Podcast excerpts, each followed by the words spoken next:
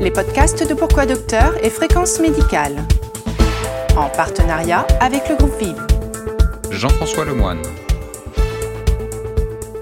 Bonjour, je suis ravi de vous retrouver pour cette nouvelle série de podcasts en partenariat avec le groupe Vive, dont il faut saluer la fidélité et surtout l'indépendance éditoriale qu'il nous offre. En ces temps compliqués pour des journalistes attachés à la qualité des informations qu'ils délivrent, c'est important de le souligner. J'aurai donc l'honneur de présenter ce podcast consacré à l'actualité. Au sommaire, une interview du professeur Karine Lacombe sur un sujet dont on parle peu, l'immunité acquise. Combien de Français ont-ils été infectés? Est-ce que cela se traduit par une immunité solide? Où en est-on des réinfections? On va désormais beaucoup parler de vaccination. Il était donc important de faire ce préambule d'immunité vous retrouverez aussi nos deux éditorialistes, Thierry Borsa pour pourquoidocteur.fr et le docteur Jean-Paul Mar pour fréquencemédicale.com. Enfin, vous entendrez un chercheur français qui intéresse un grand nombre de pays. Lui et son équipe sont capables de prévenir la survenue et l'évolution d'une épidémie avant même les marqueurs habituels de Santé publique France. Je vous l'affirme, c'est extrêmement sérieux, mais à la fin de ce podcast.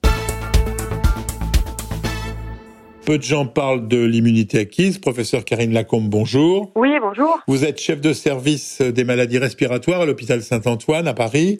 Vous avez été une des premières à l'évoquer, d'abord pour prélever des anticorps chez des patients très infectés et les injecter à des patients en réanimation. Où en êtes-vous de cette étude qui date du premier semestre? Eh bien, donc c'est l'étude Corps Immunocoritas qui concerne l'évaluation de l'efficacité de la tolérance du transfert d'immunité passive Covid-19. Donc euh, il y a une vingtaine de centres ouverts en France qui continuent d'inclure avec l'indication de la pneumonie hypoxémiante aiguë. Et à côté de cette indication, nous avons également développé un programme d'utilisation thérapeutique du plasma de convalescent chez les personnes qui présentent des déficits immunitaires, qui ne peuvent donc pas fabriquer leurs propres anticorps. Donc, euh, dans ce contexte-là, les résultats sont très bons. On a publié des, euh, des, premiers résultats sur l'efficacité et la tolérance euh, il y a quelques semaines. Et l'essai thérapeutique en lui-même, dans la phase aiguë, est en cours. Quelles sont les contre-indications à une vaccination éventuelle? Eh bien, ça va complètement dépendre du type de vaccin. Parce que c'est, vous savez, il y a plusieurs, euh, il, y a, il, y a, plusieurs techniques vaccinales. Il y en a en particulier une qui s'appelle, enfin, qui utilise du, du vaccin vivant atténué. Donc le virus est, est, atténué et dans ce cas-là, on ne peut pas vacciner les personnes qui ont des problèmes d'immunodépression justement, mais autrement, euh, en dehors d'une allergie potentielle euh, aux composants du vaccin, il n'y a pas de véritable euh, contre-indication à un vaccin. Par exemple, le vaccin dont on parle beaucoup et qui utilise l'ARN messager, il n'a pas de contre-indication? Donc pour, pour le moment, absolument, il n'y a pas de contre-indication.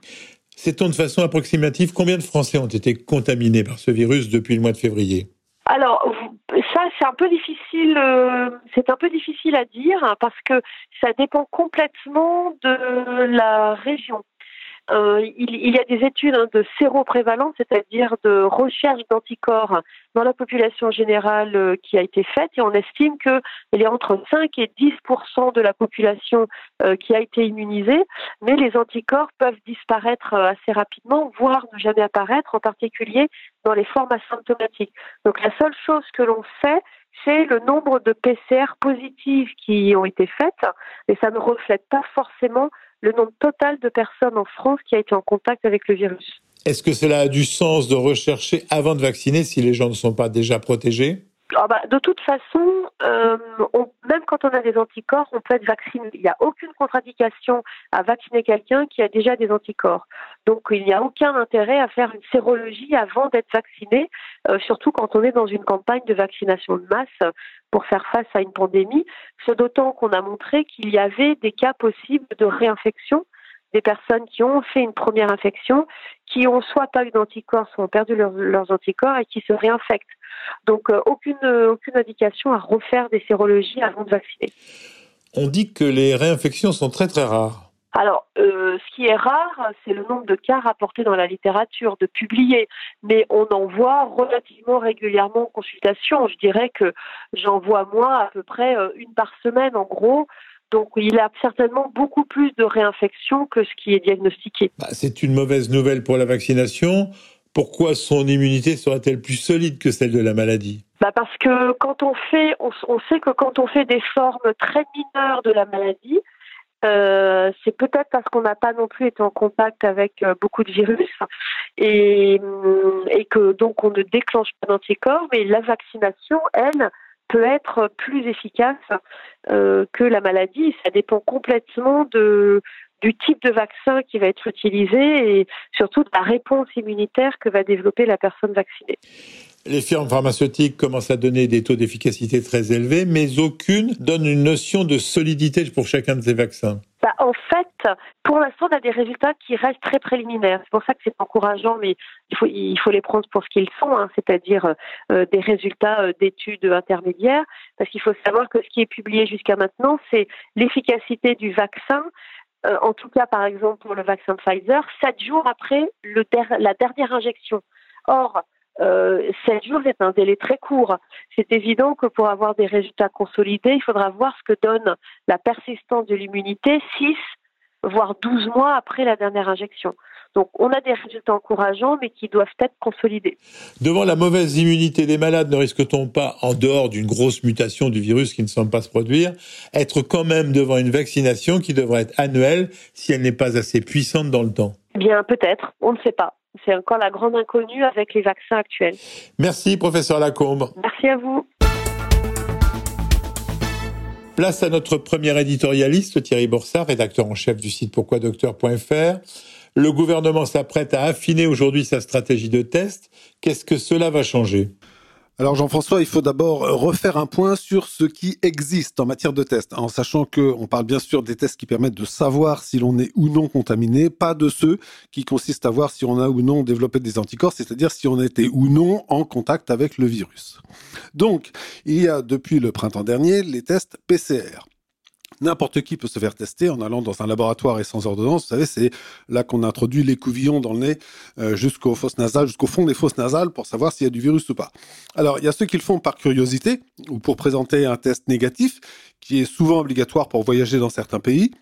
Mais parlons surtout de ceux qui ont une vraie raison de le faire, les personnes qui ont des symptômes de la maladie qu'ils aient ou non déjà vu leur médecin, et ceux qui sont ce que l'on appelle les cas contacts, c'est-à-dire qui savent qu'ils ont côtoyé des personnes infectées. Alors, ces tests, ils vont continuer d'exister pour tous ces cas. Mais le test PCR, qui est le plus souvent fiable, il a malgré tout un inconvénient majeur, c'est que les résultats ne sont connus qu'après plusieurs jours, et si on ajoute à ce délai euh, celui qu'impose l'embouteillage dans les laboratoires pour se faire tester, eh bien ça peut aboutir à devoir attendre près d'une semaine après les premiers symptômes ou après avoir appris que l'on est un cas contact pour savoir si on est ou non positif. Et si l'on est positif, la règle, eh bien, elle est de s'isoler et de voir son médecin si c'est pas déjà fait. Ensuite, tout dépend de l'évolution de l'état de la personne qui reste soit suivie par son médecin, soit hospitalisée si son état s'aggrave. Mais il y a aujourd'hui de nouveaux tests qui arrivent. Oui, et en effet, ce qui va changer, c'est l'arrivée massive, hein, puisque l'État en a commandé plus de 20 millions euh, de ce qu'on appelle les tests antigéniques. Et ça va changer pour deux raisons. La première, c'est qu'il n'est plus nécessaire d'aller dans un laboratoire. Le médecin, le pharmacien, l'infirmier pourront délivrer et pratiquer ce test. Il est même prévu que des collectivités locales l'utilisent pour des opérations de détection, sous le contrôle bien sûr des agences de santé. Donc un accès au test plus facile. La deuxième chose qui change avec les tests antigéniques, c'est qu'ils donnent un résultat très rapide, en quelques minutes. Mais malgré tous ces avantages, ils présentent eux aussi un point faible.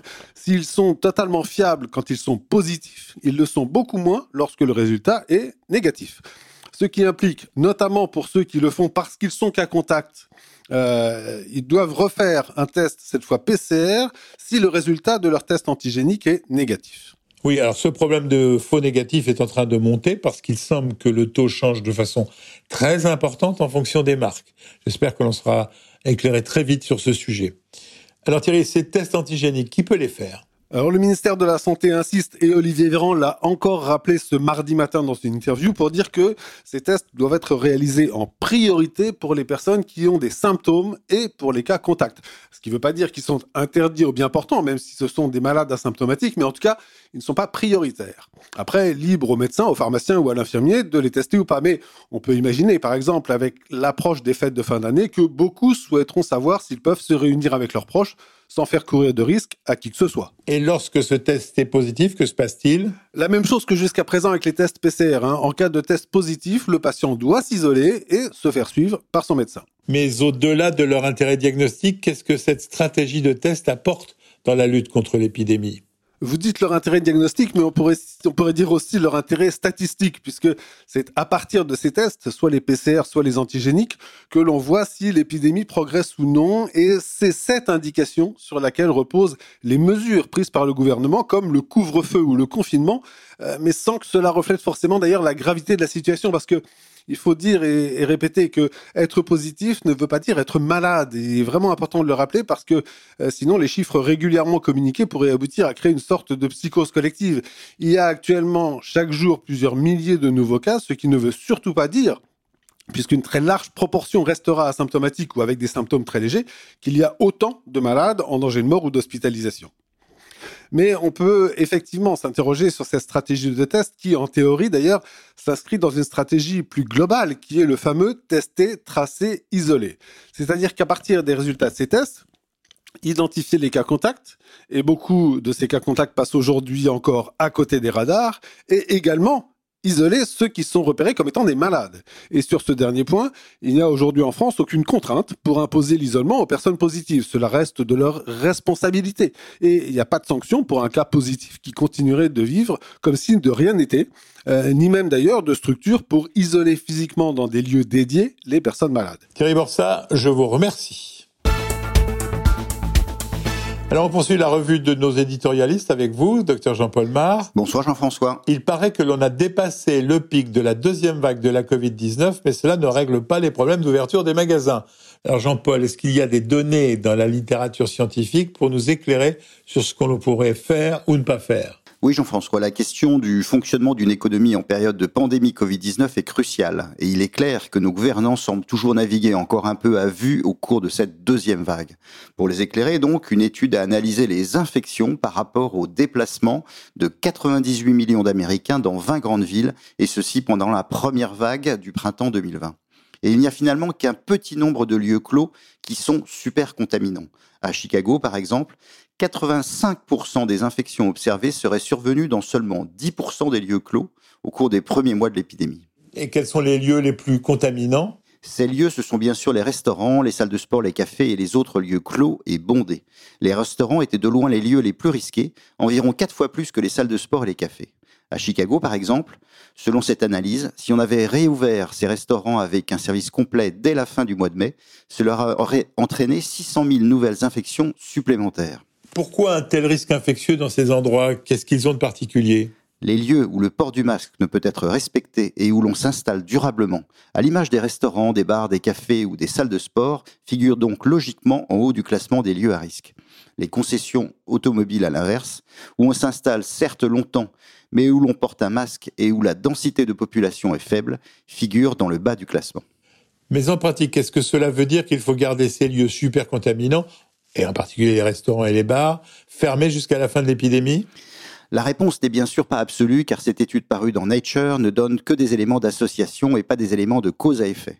Néanmoins, comme il n'y a qu'un petit nombre de lieux clos qui sont super contaminants, il serait plus efficace de limiter le taux d'occupation maximal de ces lieux à risque plutôt que de réduire uniformément la mobilité.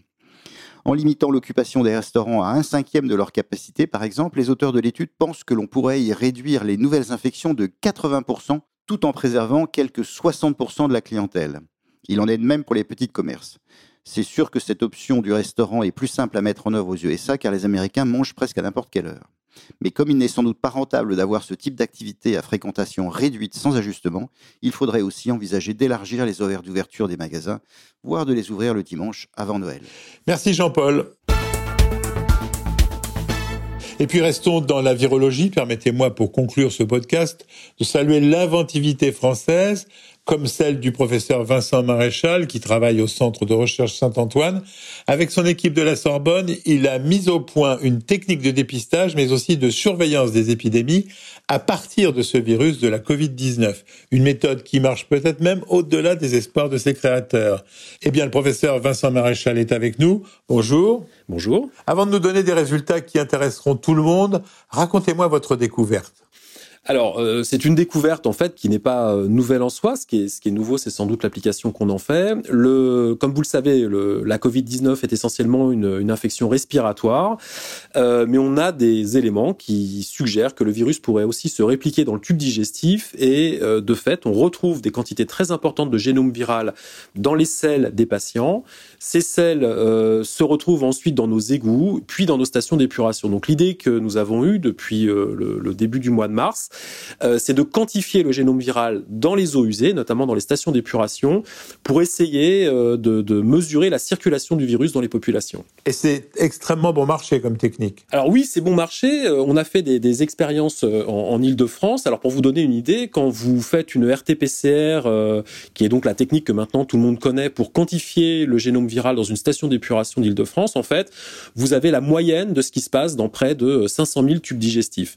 Euh, donc ce qui effectivement effectivement est un, peu moins cher. Alors c'est pas la même question, mais c'est quand même beaucoup moins cher que les 74 euros de, de, de PCR qu'on fait à titre individuel. Donc c'est un outil qui vient en complément euh, des mesures qu'on peut faire dans la population, mais qui vous donne une très bonne idée du niveau de circulation euh, du virus dans une population donnée. Mais dites-moi, ça peut marcher pour tous les germes? Alors ça peut marcher pour tous les germes. Euh, il y a eu des, des, travaux précédemment qui ont été réalisés dans, dans différents pays du monde pour d'autres germes entériques, les virus des gastroentérites notamment. Ça peut marcher pour le virus de la grippe. Ça peut marcher aussi pour euh, des, micro-organismes euh, qui ne sont pas des virus. Je pense notamment à certaines bactéries, euh, et notamment les bactéries multirésistantes, hein, qu'on peut aussi suivre dans les eaux usées. Je ne crois pas, à ma connaissance, qu'il existe une technique aussi précoce. Alors aujourd'hui, en tout cas, ce qu'on peut dire, c'est que, euh, et ça on l'a vérifié en tout cas sur, sur l'île de France, il y a deux questions qui sont centrales. C'est est-ce que le signal est précoce par rapport à d'autres indicateurs épidémiologiques et est-ce que la quantification du virus permet d'évaluer euh, l'effet de certaines mesures? Alors ce qu'on peut dire aujourd'hui, puisqu'on l'a vérifié nous en île de France, euh, c'est que le virus est détecté très tôt dans les eaux usées, en tout cas beaucoup plus tôt qu'il n'est apparu, notamment cet été, dans les populations, dans la population francilienne. On avait des signaux dans les eaux usées aux alentours du 20 juin. Et on a vu graduellement euh, les quantités de virus euh, augmenter tout au long de l'été.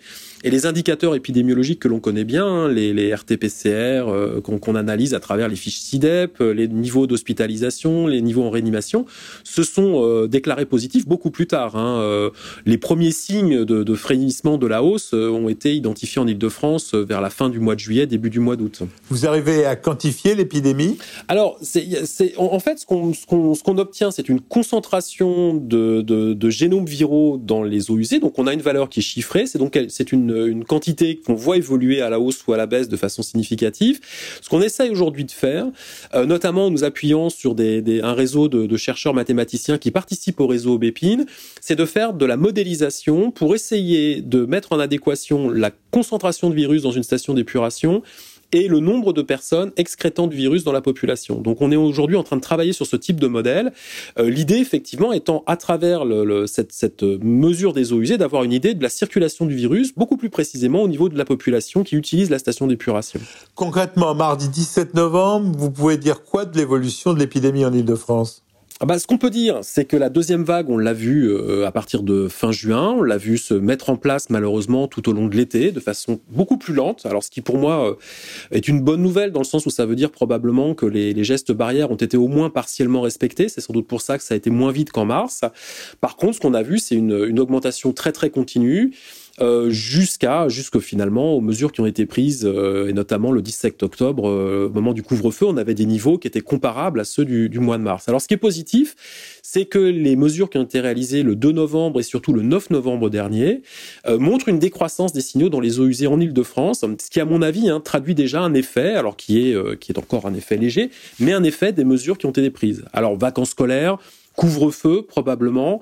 Euh, plus difficile à dire, euh, c'est l'effet du confinement. Pour avoir un effet du confinement, je pense qu'il faudra attendre encore une semaine ou deux pour avoir quelque chose de plus marqué dans les eaux usées. Et vous êtes nombreux à avoir eu cette idée-là? Alors non, c'est une, en fait, c'est une initiative qui a démarré à peu près de façon simultanée aux Pays-Bas et en France. Euh, on était à peu près dans les mêmes, dans les mêmes, les mêmes timings. Euh, les Espagnols également, les Italiens ont développé euh, des systèmes de surveillance. L'Australie et les États-Unis également maintenant utilisent le suivi des eaux usées pour essayer de piloter des plans d'action à l'échelle régionale ou à l'échelle locale. Donc c'est vraiment un système qui tente à se déployer avec donc des idées qui sont qu'on a pu valider notamment cet été, qui sont d'essayer de remonter maintenant dans les réseaux d'assainissement pour mettre sous surveillance des collectivités. Alors ça peut être des hôtels, ça peut être des EHPAD, ça peut être des prisons, des hôpitaux.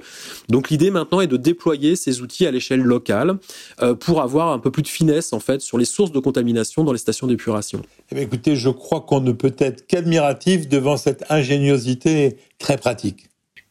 Eh ben, je vous remercie beaucoup de ces, ces félicitations, de ces encouragements. Nous allons continuer. C'est la fin de ce podcast. Euh, on n'oublie pas de remercier le groupe Vive, sans qui ce journal n'aurait pas été possible. Jeudi, vous avez rendez-vous avec le podcast du docteur Nicolas Leblanc sur les autres maladies. Et ce week-end, avec l'équipe de Thierry Borsa. Quant à moi, je vous retrouve la semaine prochaine, même jour, même heure. Mais en attendant, portez-vous bien.